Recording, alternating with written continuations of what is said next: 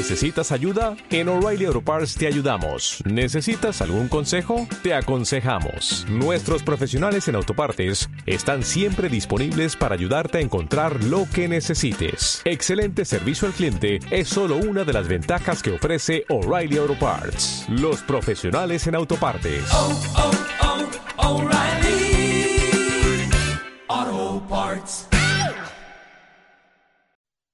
Le haré una oferta que no rechazará. Nos gustan las historias en imágenes. Aquí te las contamos con la voz. Los lunes de 6 a 7 de la tarde en Radio Enlace. 16 novenos. La frecuencia del cine. Listos para la hora del cine de Radio Enlace, 2 de mayo, las 6 de la tarde, las 5, si nos escuchas desde la Comunidad Canaria, sintoniza ya la 107.5 porque empieza 16 novenos. Las entradas de cine están cada vez más caras. Pero escuchar la radio es gratis. Los lunes a las 6 sintoniza la 107.5 y vive la frecuencia del cine con nosotros.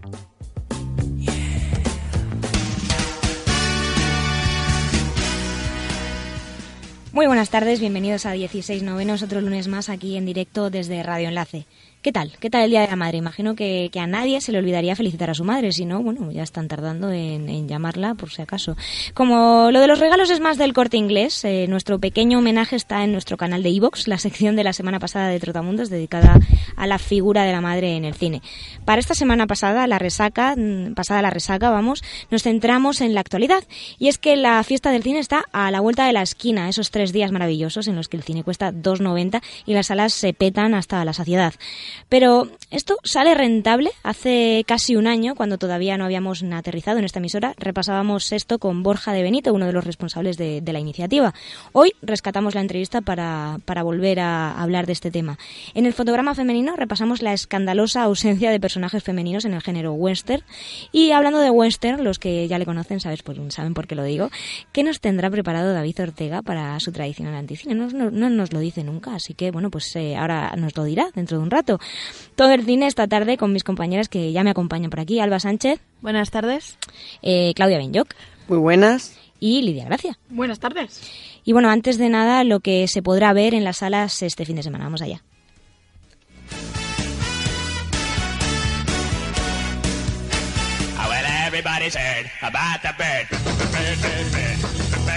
Tuitea con nosotros en arroba 16-noveno.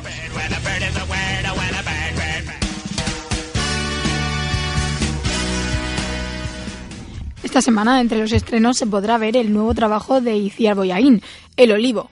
Alma es una joven de 20 años que trabaja en una granja de pollos. Su abuelo, la persona más importante para ella, dejó de hablar por causa desconocida. Se obsesionará con que lo único que puede devolverle el habla a su abuelo es recuperar el olivo que vendió a la familia en contra de su voluntad hace 12 años. Esto a lo mejor lo plantaron, dicen los romanos, porque este árbol tiene al menos 2.000 años. ¿Qué piensas? Pues pienso en que no pienso vender. Y ese árbol es mi vida. Y vosotros queréis quitarme mi vida.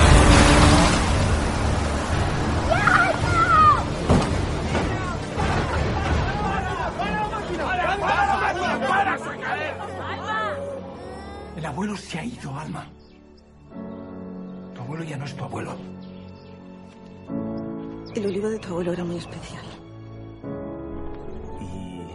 ¿Dónde dice que está el árbol? El árbol está en Düsseldorf. ¿A Düsseldorf? Lo único que necesitamos es un camión con grúa y dos conductores voluntarios. ¿Qué dices? Que no, que no, que no. ¿Pues es muy caro? No. Escúchame, si me tengo que ir a Düsseldorf andando y arrastrar el olivo de vuelta, lo haré. Otra apuesta española, Esa sensación, una película que narra historias cruzadas sobre el amor, la fe y la voluntad. Un virus obliga a las personas a decir y hacer cosas sin querer. Un hombre espía a su padre por la calle tras una confesión y una mujer se relaciona de forma apasionada con objetos de la ciudad. Free Hell, dirigida por Peter Solet y protagonizada por Ellen y Julianne Moore, cuenta la historia de un agente de policía de Nueva Jersey que ve cómo su mundo se viene abajo cuando le detectan una enfermedad terminal. Tendrá que luchar contra los representantes del, gobierno, del gobierno para que cuando ella muera su pensión la reciba su pareja, Stacy Andri. Una casa, un perro, una mujer a la que quiera y que me quiera. Mm, yo también. Soy la inspectora Laurel Hester. He trabajado 23 años en el departamento de Ocean County.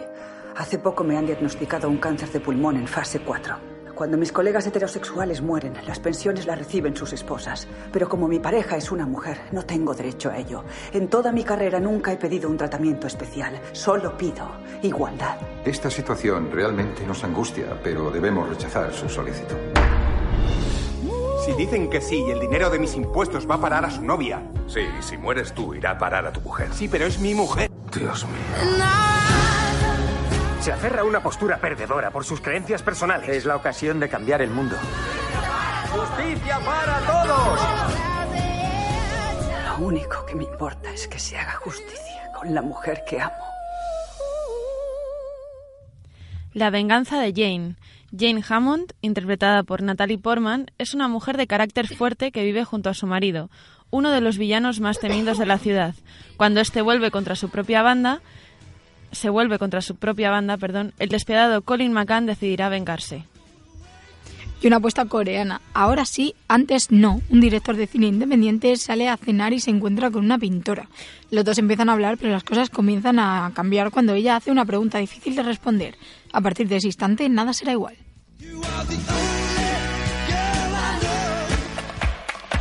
Somos 16 novenos, la frecuencia del cine de Radio Enlace. Eres ahí, que no me sale. El actor argentino. Messi, Maradona, Mafalda. Darín, Ricardo Darín. Hay un invitado y tu amiga que se ha sentado en su rodilla. ¿Tienes un calmante? Sí, claro.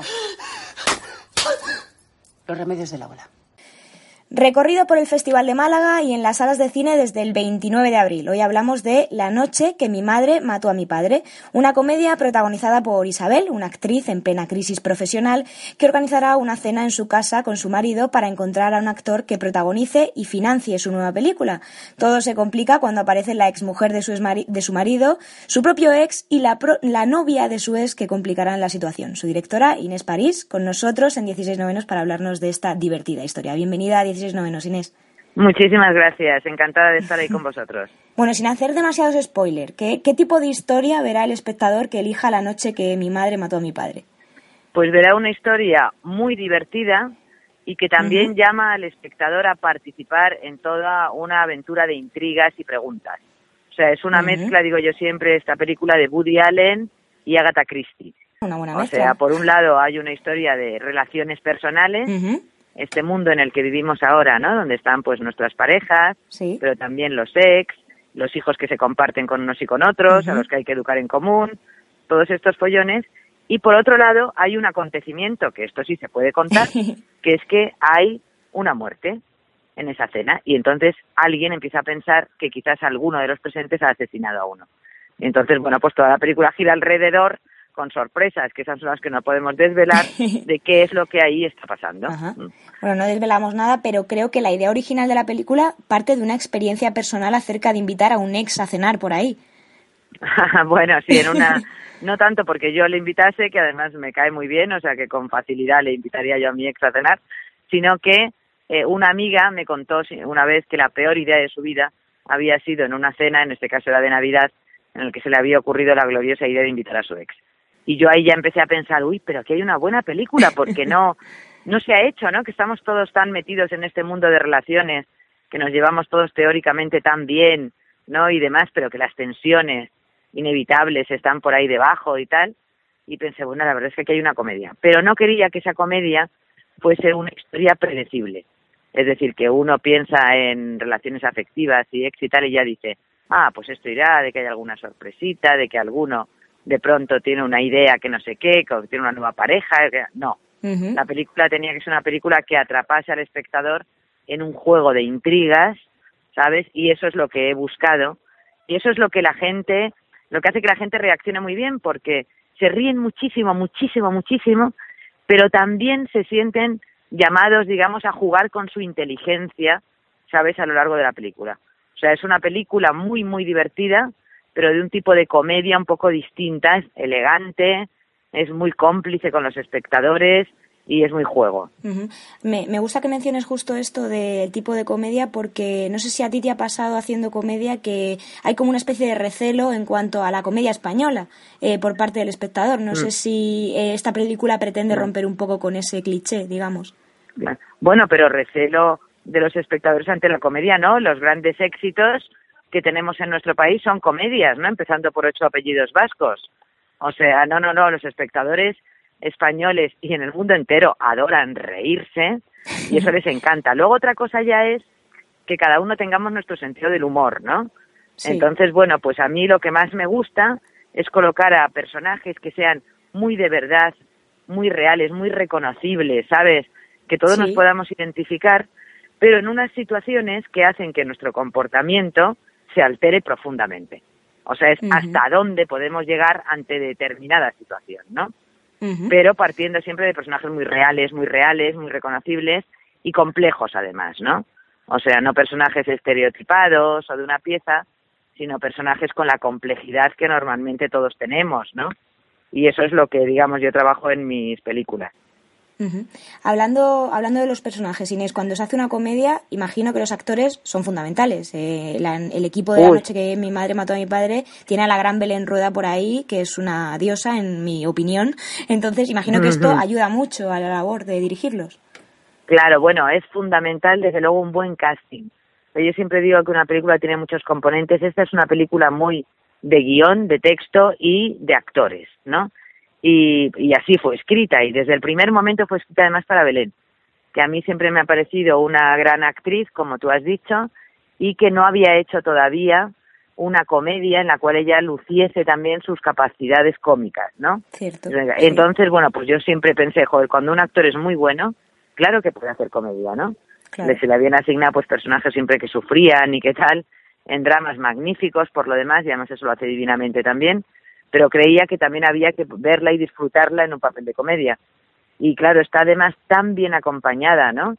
Por Eduard Fernández, por María Pujalte, por Fele Martínez, por un actor extraordinario argentino que es Diego Peretti, que hace de sí mismo en esta película donde hay muchos juegos, ¿no? Sobre la también sobre, sobre cómo todos actuamos en la vida y entonces uno de los actores hace de sí mismo y por una chica joven también estupenda que es Patricia Montero.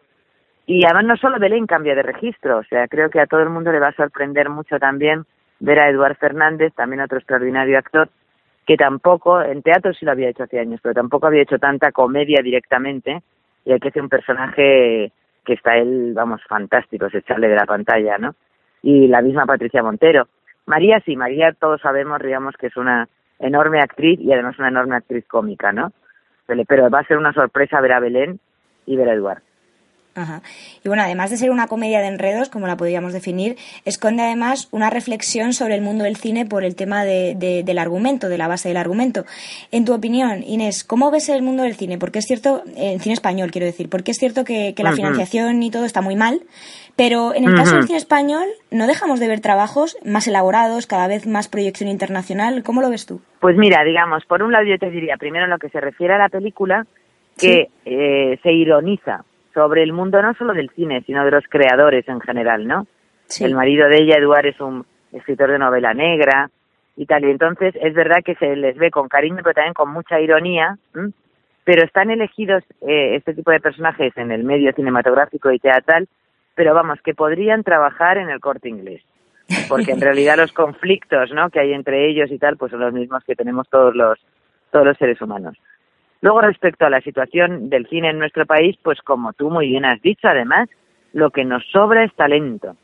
Talento es muchísimo y también hay eh, magníficos equipos de técnicos. O sea, en eso estamos, digamos, en primera línea. Y luego, bueno, pues tenemos más problemas con lo que se refiere al modelo industrial. Y eso es lo que tenemos que solucionar. Yo siempre digo que lo que hace falta es eh, un pacto de Estado, o sea, que todos los partidos asuman que el cine es cultura y es industria, que es imposible construir la marca España sin el cine español y que en eso es en lo que hay que trabajar. Y muy concretamente que tenemos que combinar dos modelos para que haya aquí una gran diversidad. Por un lado hay que apoyar desde el Estado lo que son películas pequeñas, también películas en las diferentes lenguas de nuestro eh, de España, porque realmente hay que conseguir también que la gente pueda defender en el cine su cultura, pero por otro lado, todas aquellas películas que tienen una gran vocación comercial, que pueden hacer mucho dinero, que dan mucho trabajo, ¿no? etcétera, etcétera, pues son películas que lo que se merecen es que se ayude y agilice en lo que es la financiación privada. O sea, yo creo que tenemos que estimular a los inversores, porque además los hay y tienen mucho interés en invertir en cine, y hay que darles las garantías de carácter legal y por parte, digamos, además también de Hacienda, para que sea una inversión interesante para ellos. Ajá. Pues eh, Inés, con esta petición tan maravillosa, a ver si alguien nos escucha desde aquí, eh, te mando un saludo enorme. Muchas gracias por haber participado y toda la suerte del mundo en ese estreno. Vale, muchísimas gracias a vosotros. ¿eh? Un beso muy fuerte. Pásate por nuestro Facebook, 16 novenos. Recuerda, el 16 siempre con número. El fotograma femenino.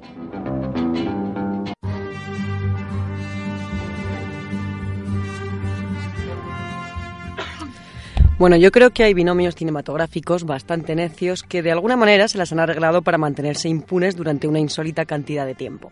Y de entre todas estas muchísimas y tontas asociaciones conceptuales que suelen estar condicionadas por eh, clichés de pacotilla, tradicionalismos o fórmulas rancias, una de las más dignas de observación es la del género western y la nimia, por no decir nula, carta narrativa de los personajes femeninos.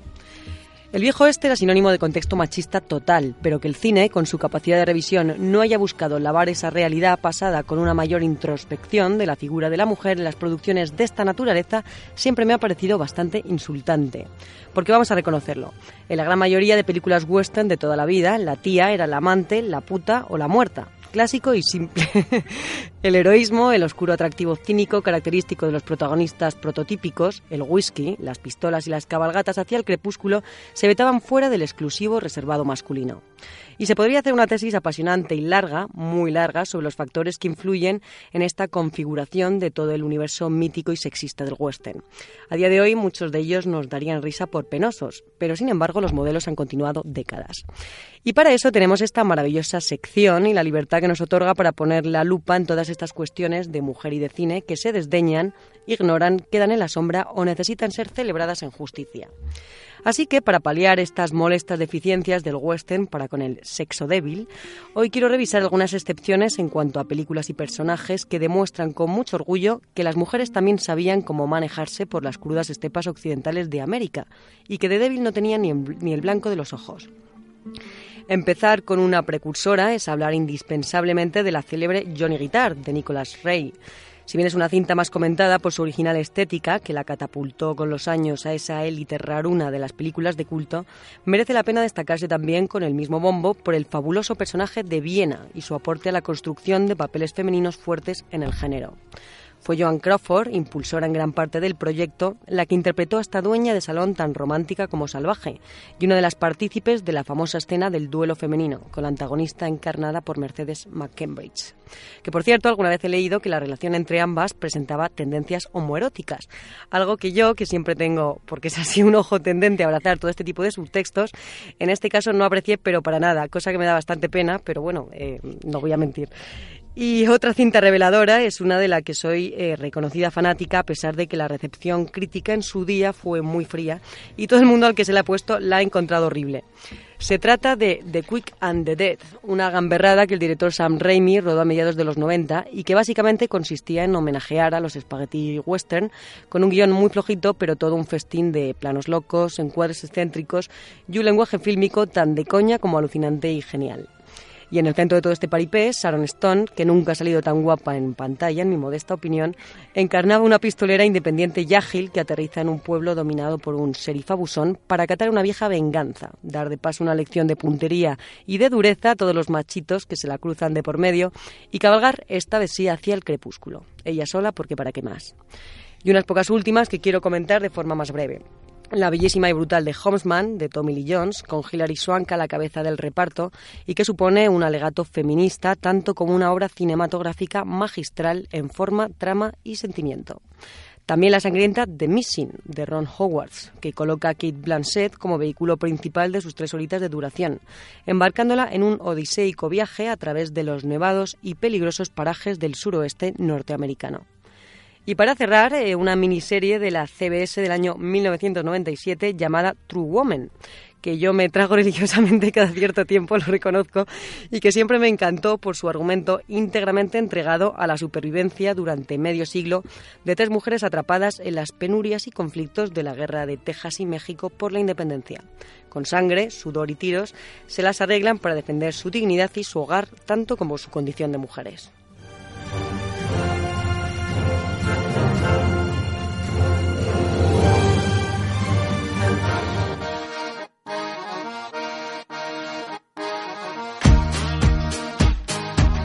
Estás escuchando a las chicas de 16 novenos. Sonia Rodríguez, Lidia Gracia, Claudia Benyoc y Alba Sánchez.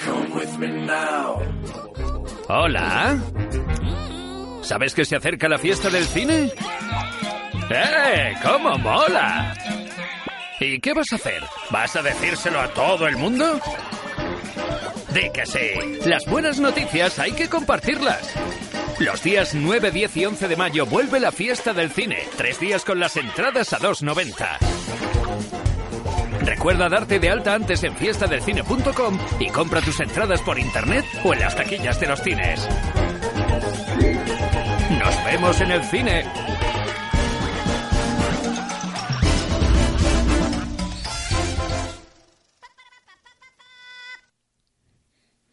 Bueno, es imposible no reír. Además, nosotras asiduas al cine estamos hartas de ver esta promo en todos los en todos los, los trailers de inicio del cine. Hace casi un año, en el programa hablábamos de la rentabilidad de la fiesta del cine. Pues por las típicas preguntas que, siempre nos hacemos. ¿Por qué no siempre está así de barato el cine? Si todos los días costas eso, pues habría más gente en las salas. Por nuestra parte, llamamos a uno de los organizadores para hablar de ello. Se trata de Borja de Benito y bueno, nos explicaba así como lo vamos a escuchar ahora todos estos temas. Para resolver estas dudas tenemos a Borja de Benito de Porto, de la Federación de Cines de España. Buenas tardes, Borja. Bienvenido a 16 Novenos. ¿Qué tal? Buenas tardes. Bueno, en primer lugar te iba a preguntar, ¿cuál es el objetivo inicial de estas jornadas de la fiesta del cine? Pues el- la fiesta del cine nació un poco eh, fijándonos en el mercado francés, donde bueno llevan haciéndola pues casi 30 años, y, y lo que queríamos era introducir una, una acción que fuese novedosa, que nunca se hubiese eh, hecho en España y que llamase la atención eh, sobre la asistencia a, salas de cine como un hábito social y, y cultural. Eh, creo que después de ya pues ocho ediciones creo que lo hemos conseguido y que, y que se está consolidando, ¿no?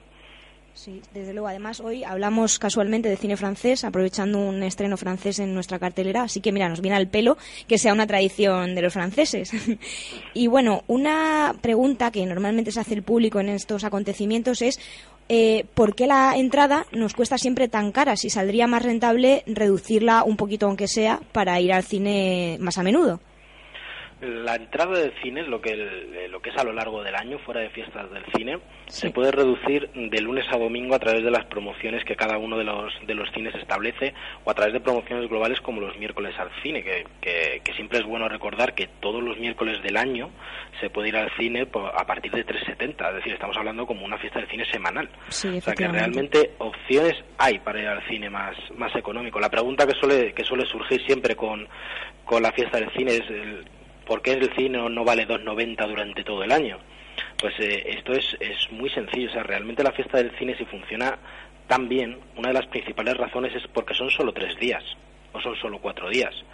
Eh, para que digamos que este precio fuese sostenible a lo largo de todo el año y para conseguir exactamente la misma recaudación, o sea, no ganar más, sino la misma recaudación, tendríamos que doblar espectadores Claro. directamente. O sea, fíjate, ahora mismo estamos, eh, el año pasado estábamos, a- estábamos en un 87 millones de, de espectadores, o sea que estaríamos hablando que, el, que el, el mercado español tendría que pasar a 174 millones de espectadores. Es decir, nos tendríamos que poner, y nuevamente cito a los franceses, nos tendríamos que poner como el mercado francés a nivel de espectadores.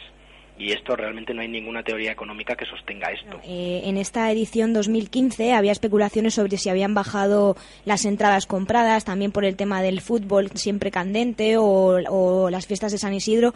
¿Han bajado las entradas compradas respecto a ediciones anteriores?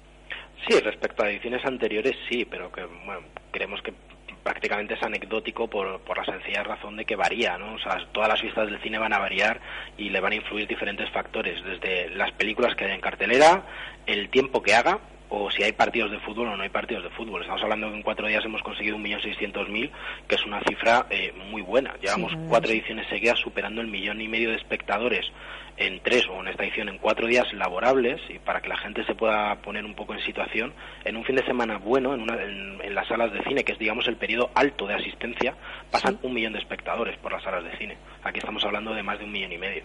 Sí que bueno las expectativas se han cumplido con creces independientemente de que haya bajado la gente que ha ido a la sala. Sí, se, se, consolida. O sea, nosotros nuestro objetivo es no es romper récords cada vez que hacemos una fiesta del cine, sino consolidar el evento. Y creemos que con una cifra como esta de 1.600.000, pues el evento queda consolidado y, espera, y esperamos que, que cuando hagamos la edición de octubre, pues ojalá podamos volver a conseguir los 2 millones de espectadores.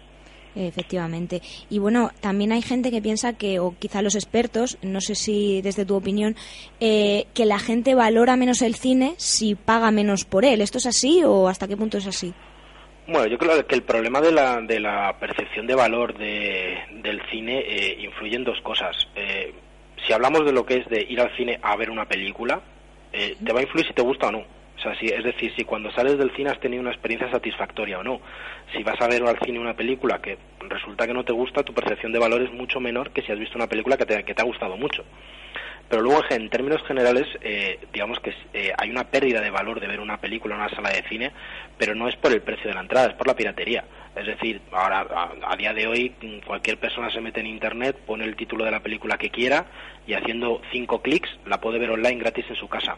Entonces, realmente competir contra eso es muy difícil porque se está sacrificando el valor de verlo con una calidad óptima en una sala de cine y lo que supone una experiencia de ir a ver una película en una sala de cine por la, por la inmediatez y la gratuidad de verlo en casa a través de cinco clics.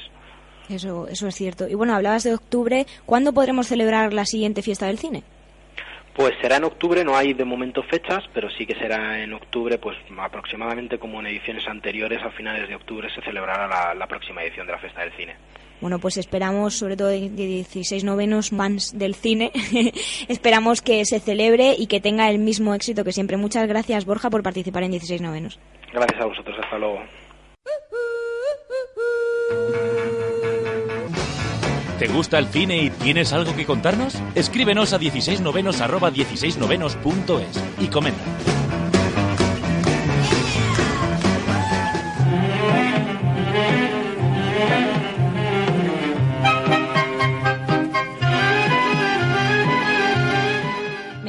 Especulaciones previas a, al anticine de, David. Es decir, eh, ¿será western? ¿Será cine de barrio, como andan diciendo por aquí?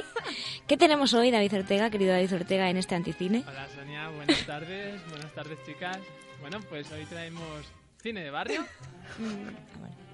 Digo, es que no te oigo. Ahora mismo no te oigo. Entonces no sé si lo estamos haciendo bien o lo estamos haciendo mal. Igual es de los cascos, ¿eh? Hola. Ahí, ahí sí, ¿no? Vale, venga, ahora sí te escuchamos.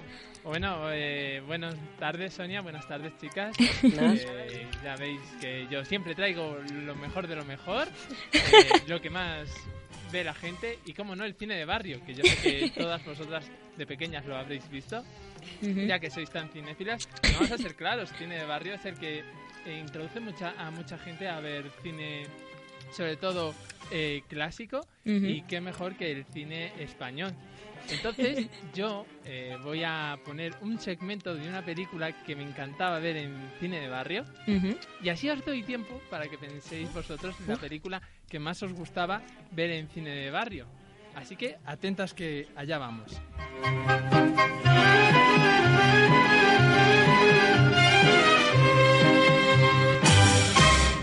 Eso es lo que hay que hacer aquí. ¿Qué era antes la Costa del Sol? Nada. ¿Y la Costa Verde? ¿Y la Costa Blanca? ¿Y la Costa Azul? ¡Redié! ¿Qué era la Costa Azul? Vamos a ver. Un sembrado.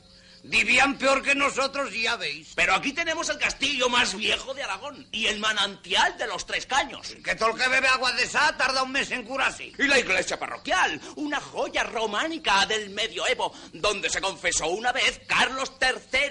Y el puente romano, construido por el emperador Adriano en el siglo I, antes de Jesucristo. ¿Y de qué nos ha servido? ¿Quién viene ahora? Nadie. Todos pasan de largo. Estamos olvidados. Y lo que es peor, atrasados. Lo que hay que hacer es cambiarlo todo. Ponerse al día y hacer aquí la costa de Valdemorillo. Eso, eso. Y con chicas. Todo, todo esto, todo. Pero, señor alcalde, es que una costa es una costa. ¿Y qué? Pues se hace. Pero ¿cómo traemos el mar? ¿No han puesto una playa en Madrid? No es lo mismo. ¿Usted se cree que porque tiene el bachillerato nos va a avasallar a todos? Bueno. Escriba y calle. Fijaos, fonda Casa Pepe. Hay derecho a que en este pueblo no tengamos más que esta fonda. Pero es un edificio del siglo XVII. Se nota. Por eso no se atreve nadie a dormir ahí dentro. Porque el mejor día se cae. No. Aquí lo que hay que poner es un buen parador. Eso, eso. Un buen... Y con chicas. Y esta vergüenza. Nuestros malacatones y nuestros hijos, que son los mejores de la región, vendiéndose a saldo. Nada. Hay que poner el supermercado. Y el que quiera malacatones, al supermercado. Eso, eso. Y en el supermercado chicas. ¿eh? Oye, que tú te lo ves con chicas. Sí. Ay, qué mozo. Hay que acabar con el dominó, con el tute y con el mus. Hombre, con el mus no, que a mí me se da muy bien. Esto es un atraso. Hay que echarlo todo abajo y poner una cafetería con boleras y cabareteses. Eso, eso. Y con chicas. Pero para todo eso hace falta un dineral. Pues se saca. ¿De dónde? Usted sabe, señor alcalde, que el ayuntamiento no tiene fondos. Bueno, la verdad es que todos sabemos de quién es este actor principal. Se trata de Paco Martínez Soria en una película de, mil, de 1668 con El turismo es un gran invento, donde él hace de alcalde de Valdemorillo, donde quiere fomentar el turismo. Y las chicas. Y las chicas, las chicas. Pero claro, eh, para eso va a necesitar mucho dinero y atraer a turistas. Y va a ser una aventura que la verdad es que él solo sabe hacer películas como esas en las que representa a alguien que quiere modernizar, ya que en los años 60 fue un boom general en, en la Costa del Sol para el turismo en España. Ujú.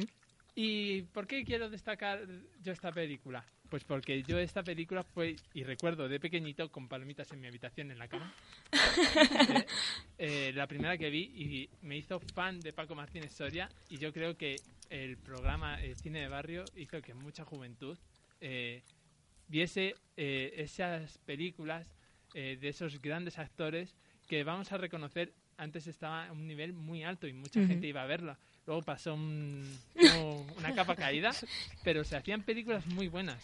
Y yo, yo eh, quiero saber cuáles son vuestras películas favoritas de cine de barrio, que deben ser chulísimas, bueno, chulísimas seguro. Pero alguna, yo sé que alguna tiene alguna muy rara por ahí, muy rarita. ¿Quién empieza? Alba creo que levanta la mano, sí. Yo, a ver, yo no soy muy fan de cine de barrio porque, a ver, sí que me he quedado viendo lo típico que, que acaba una peli de estas que ves en Telemadrid y a las 6 de la tarde empieza cine de barrio y ya te quedas viéndolo y tal y dices, bueno, pues me trago, me trago la película que sea.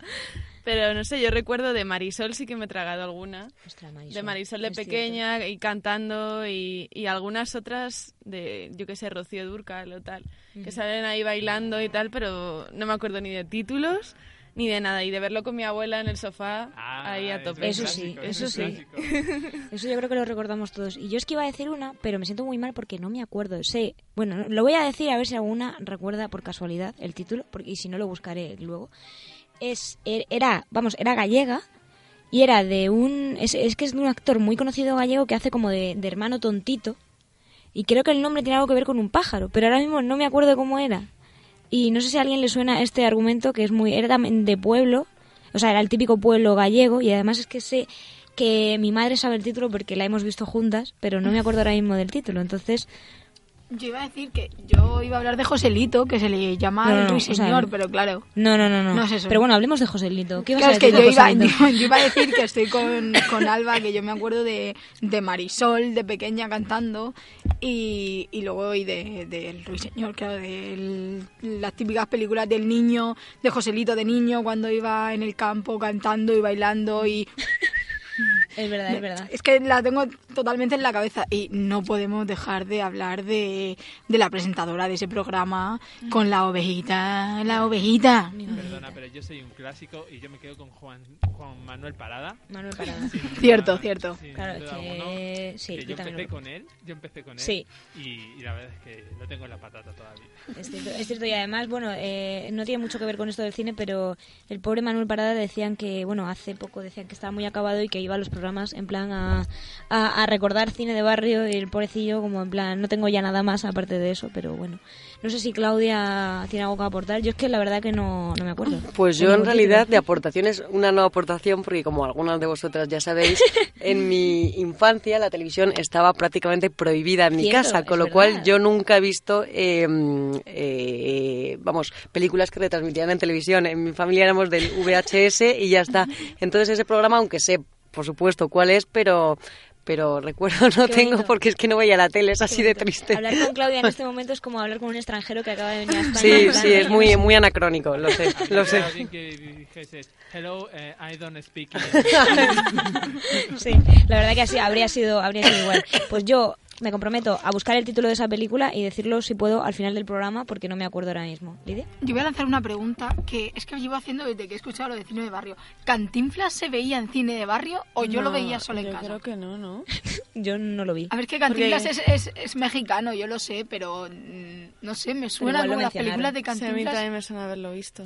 Igual cuando se quedaban sin repertorio decían, pues metemos una de Cantinflas, una de Cantinflas, igual sí. cuela. No, el repertorio era eh, Paco Martínez Soria. Sí, la verdad es que yo tengo mucho recuerdo de él, sí, es cierto, total. Un gran actorazo. Qué bonito. Podríamos hacer un día un especial de cine antiguo, de este tipo de cine castizo de toda la vida. Y el Fari, y el Fari, ¿no? El Fari hizo varias películas. ¿En serio? Sí, sí, sí, sí, hizo varias películas. Que sí, Nadie que lo sí. recuerda. Cri, cri. Bueno, pues lo buscaré. Igual que el hiciera unas cuantas películas. Eh, Yo creo que las de cine kinky y tal no las metían ahí en cine de barrio. No, el torito, el torito. Esas- El pico y todo el rollo, no, no. Torete, torete. ¿No torete? demasiado. O... Torete, el pico, eh, Perras callejeras. el jaro, perras callejeras, ese era el mejor. Sí, además hicimos un especial. Deberíamos hacer un cine kinky 2.0 Sí, eh, sí. porque nos daba para nos daba para mucho.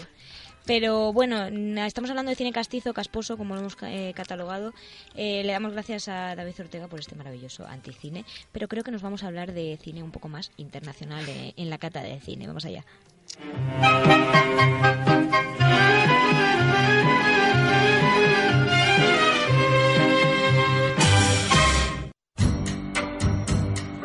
Todo nuestro contenido a la carta y los programas completos en nuestro canal de iVoox. 16 novenos, la frecuencia.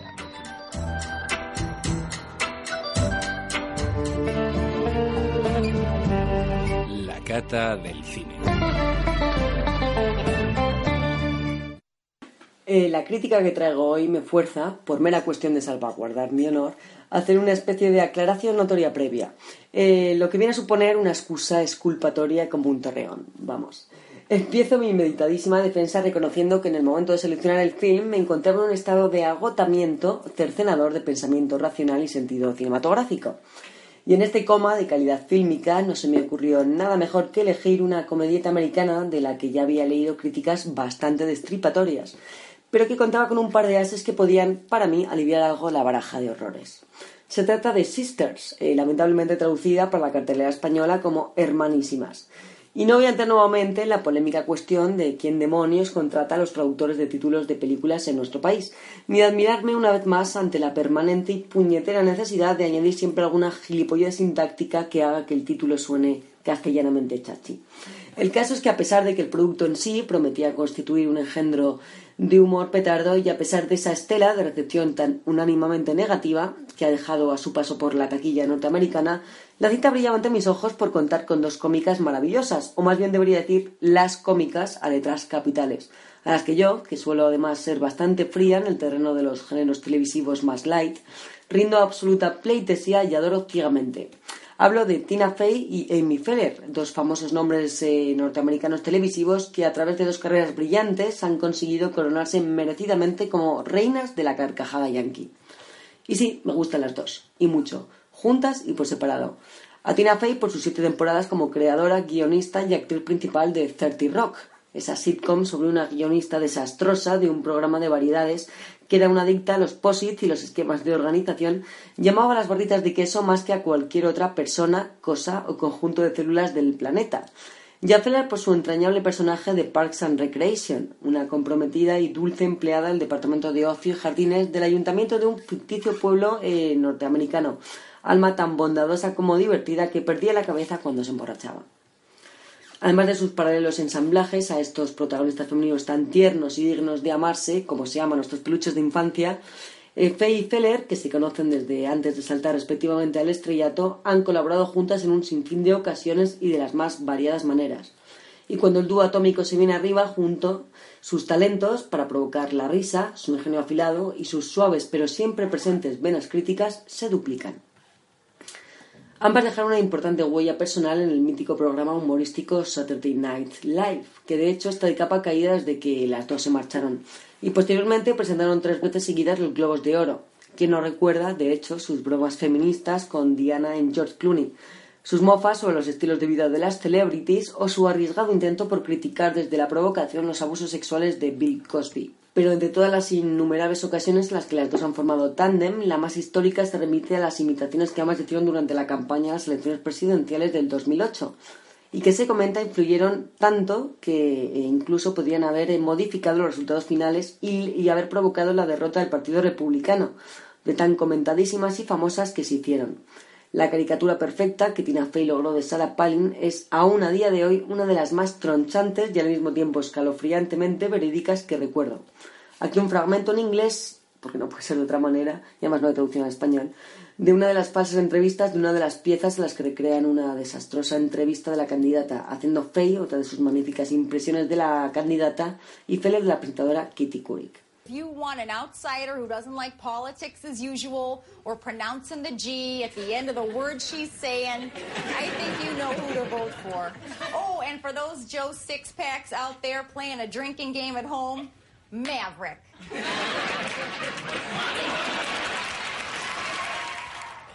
So, how is Governor Palin taking this? Take a listen. I was just trying to keep Tina Fey in business, just giving her more information. Pues bien, la película que nos atañe vuelve a emparejar a las dos eh, tras el film de Baby Mama, si bien dando la vuelta a los roles que ambas representaron entonces. Esta vez Tina Fey pasa a ser el elemento alocado y responsable y Feller la mitad más seria y responsable.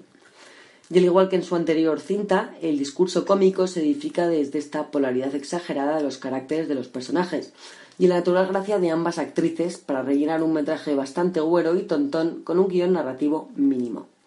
En el caso de Sisters, la premisa argumental es la de dos hermanas cuarentonas que retornan a la casa de sus padres para vaciar los trastos y cachivaches de infancia previamente a que sus progenitores vendan la casa. Y por honrar eso de la vuelta a los orígenes, eh, a la época del high school, los primeros escarcios sexuales, las pantomimas etílicas y los diarios rosas, las dos deciden montar un último fiestón en la mansión con todos sus ya muy crecidos colegas de entonces. Un evento sin límites que sirva algo así como antídoto a los malogros del tiempo y la pérdida de vista de la tierra que tan atrás quedó ya, la de la juventud. ¡Hola, Olita! ¡Reunión de hermanas! Estamos buscando un paisajista profesional que le meta mano a nuestros setos. Seguro que de tanto recortar setos ajenos te habrás puesto toda dura. Te has pasado de guarrilla. Perdona, me he dejado llevar. No, mamá y papá han vendido la casa donde crecimos. Tendríamos que haberlo heredado. Solo os estoy pidiendo que recojáis vuestro dormitorio. Vaya tela. Nos queda mucho que hacer. Invita a ese vecino tan mono de nuestra calle. Hola. Hola. Soy Maura. Yo, James. Solo quería saludar. Ya está. Sobra bastante teta, pero tampoco me queda mal. Está al revés. No entiendo este vestido. No para de salírseme la pera por un lado, pero me va el rollito este de los flecos. Oh, así mejor. He estado pensando. ¿Por qué? ¿Puedes no beber esta noche para que yo pueda desmadrarme? Lo haré por ti. Ahora bien, la película cuenta con la presencia de estas dos geniales intérpretes, nunca decepcionantes en ningún papel, y cuenta además con numerosos cameos y secundarios sacados directamente de la cantera del Saturday Night Live y por tanto directamente extraídos de la cuadriga de colegas de Faye y Fowler, conocidas caras televisivas del humor. También cuenta con varios puñados de diálogos verdaderamente desternillantes y un par de escenas en las que reconozco que yo estaba completamente partida dos. Sí. Eh, muy bueno es el encuentro, por ejemplo, entre las dos hermanas con su vieja enemiga de la infancia en el supermercado, o los minimontajes de los que Faye y Feller tienen la permisividad de interactuar entre sí mismas sin más complemento demográfico que ellas, en los cuartos, a la hora de preparar la fiesta, etc. Pero a pesar de todos los pesos pesados en el elenco y de la inspiración esporádica de la pluma, todo resulta rotundamente insuficiente para sacar a la película de algo más que una cansina chorrada monumental, la trillada y excesivamente escatológica eh, trama, las intenciones de lograr declaraciones falsamente escandalosas o el sobreuso de las palabras agresivas o malsonantes aturden. Y además a eh, todo esto se añade eh, que inexplicablemente la duración de la película se estira hasta casi dos horas de duración, estando prácticamente los últimos 80 minutos entregados a la celebración de la fiesta sin más, en la que ya no sucede nada que no sea un sucesivo pastiche de disparates, que para el final, cuando se le ha agotado ya a uno tanto el costumbrible, el combustible de reírse de histerismos y trucos de brocha gorda, ni impresionan ni hacen la más mínima gracia. En definitiva, la película, al final, por, por, procurar navegar, no flota, se encalla, tiene un final de arreglo rápido y feliz, sacado de manual, y resulta tan esperable que se acaba convirtiendo en algo hasta enojoso, con varios momentos de verdadera vergüenza. Pero aún así, Tina y Jamie, yo os sigo queriendo igual, pero por favor, para el futuro, no volváis a participar en aberraciones semejantes. Vosotras lo valéis más. El DJ Cinéfilo.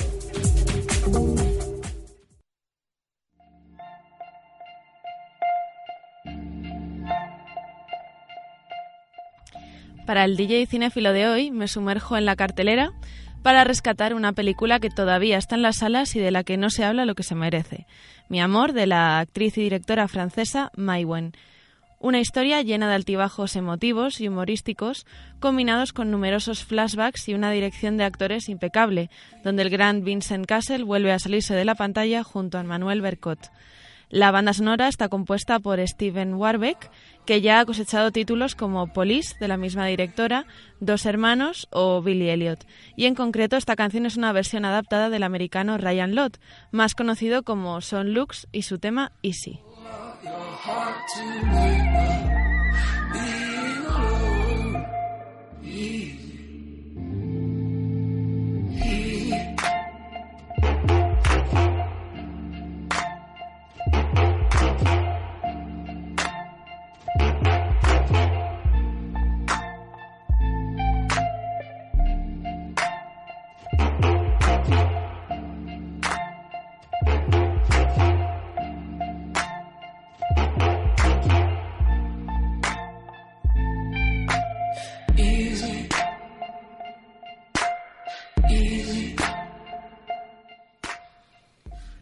Pues eh, antes de despedirme tengo que decir muy a mi pesar que mi madre me matará porque no me acuerdo del título de la película ni la encuentro, así que bueno, casi mejor le pego una llamada, se lo pregunto y para el próximo programa pues eh, resolvemos esta incógnita. De todas maneras, si alguien lo sabe, pues redes sociales, por favor que nos ayude, ¿sabes? Que, que lo diga, que lo diga que estoy deseando saberlo, aunque que he dado pocos datos.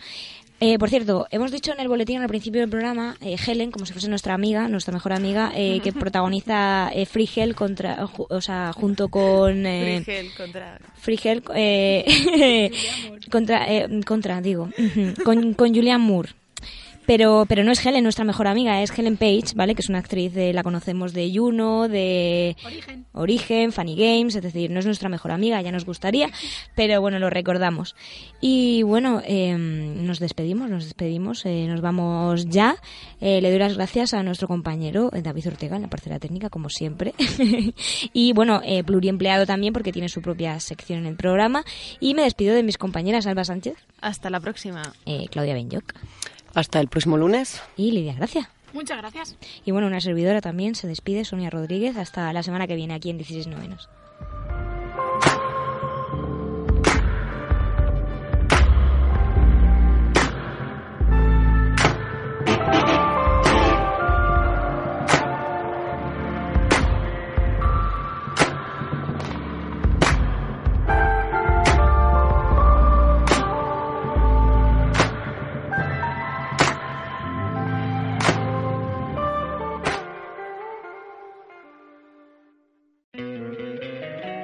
Encantaría tener 100 dólares extra en tu bolsillo?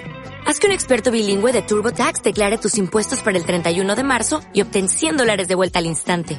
Porque no importa cuáles hayan sido tus logros del año pasado, TurboTax hace que cuenten. Obtén 100 dólares de vuelta y tus impuestos con 100% de precisión. Solo con Intuit TurboTax. Debes declarar para el 31 de marzo. Crédito solo aplicable al costo de la presentación federal con TurboTax Full Service. Oferta sujeta a cambios o cancelación en cualquier momento.